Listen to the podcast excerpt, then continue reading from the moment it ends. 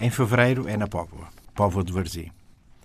A 17ª edição das Correntes Descritas decorreu no último fim de semana deste fevereiro, ano bissexto, juntando cerca de 80 autores oriundos da Ibéria, América Latina e África. Mais os primeiros e os segundos do que os da fala comum nos países da CPLP. As razões são óbvias. O mundo ibero-americano tem mais autores, edição, esse todo e tudo que é a literatura e o livro, noções não absolutamente comunicantes, como às vezes se pode pensar. O escritor Xavier Cercas ganhou o prémio principal com a obra As Leis da Fronteira, prémio que leva o nome de Casino da Póvoa, e o poeta e padre Tolentino Mendonça fez o discurso de abertura com uma intervenção eloquente onde, grosso modo, pediu silêncio como respeito pela palavra ante a balbúrdia do mundo. Em 17 edições, centenas de escritores passaram pela Póvoa do Barzim, e o restaurante teatro Almeida Garrett foi pequeno para as multidões que se apresentavam para ouvir os escritores.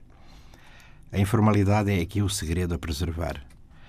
Os temas propostos abrem-se à imaginação de cada escritor e poeta, e no final de cada sessão o debate com a assistência consolida uma interação muito viva entre autores e leitores. O livro, objeto solitário nas mesas ajojadas de títulos, revive na interpretação e na leitura começa a obra aberta, como queria Humberto Eco. A revista deste ano, editada pela organização, foi dedicada a António Lobo Antunes e houve encontros nas escolas e atividades paralelas, com teatro e tertúlia, muita. O Ministro da Cultura, João Soares, fez questão de estar presente na sessão inaugural e a poetisa e professora Ana Luísa Amaral proferiu uma alocução em nome dos escritores convidados. Manuela Ribeiro, da Câmara Municipal da Póvoa de Varzim e grande organizadora das correntes, foi distinguida com medalha de mérito do Ministério tutelado por João Soares.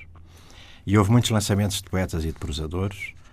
Da presença africana destacava o angolano Lupito Feijó com a sua antologia Reuniversos Doutrinários, as excelentes edições da União de Escritores Angolanos, com destaque para a antologia de contos Pássaros de Asas Abertas, o consagrado Manuel Rui com o seu romance A Acácia e os Pássaros, e o guineense Fernando Perdigão com o romance O Retorno dos Gans, de Eduardo Lourenço a Vasco Graça Moura, de João Lobo Antunes a Maria Velho da Costa, de Lídia Jorge a Fernando Echevarria, de Rui Duarte Carvalho a Gastão Cruz, de João Ubaldo Ribeiro a Lido Ivo e a Hélia Correia, tantos outros.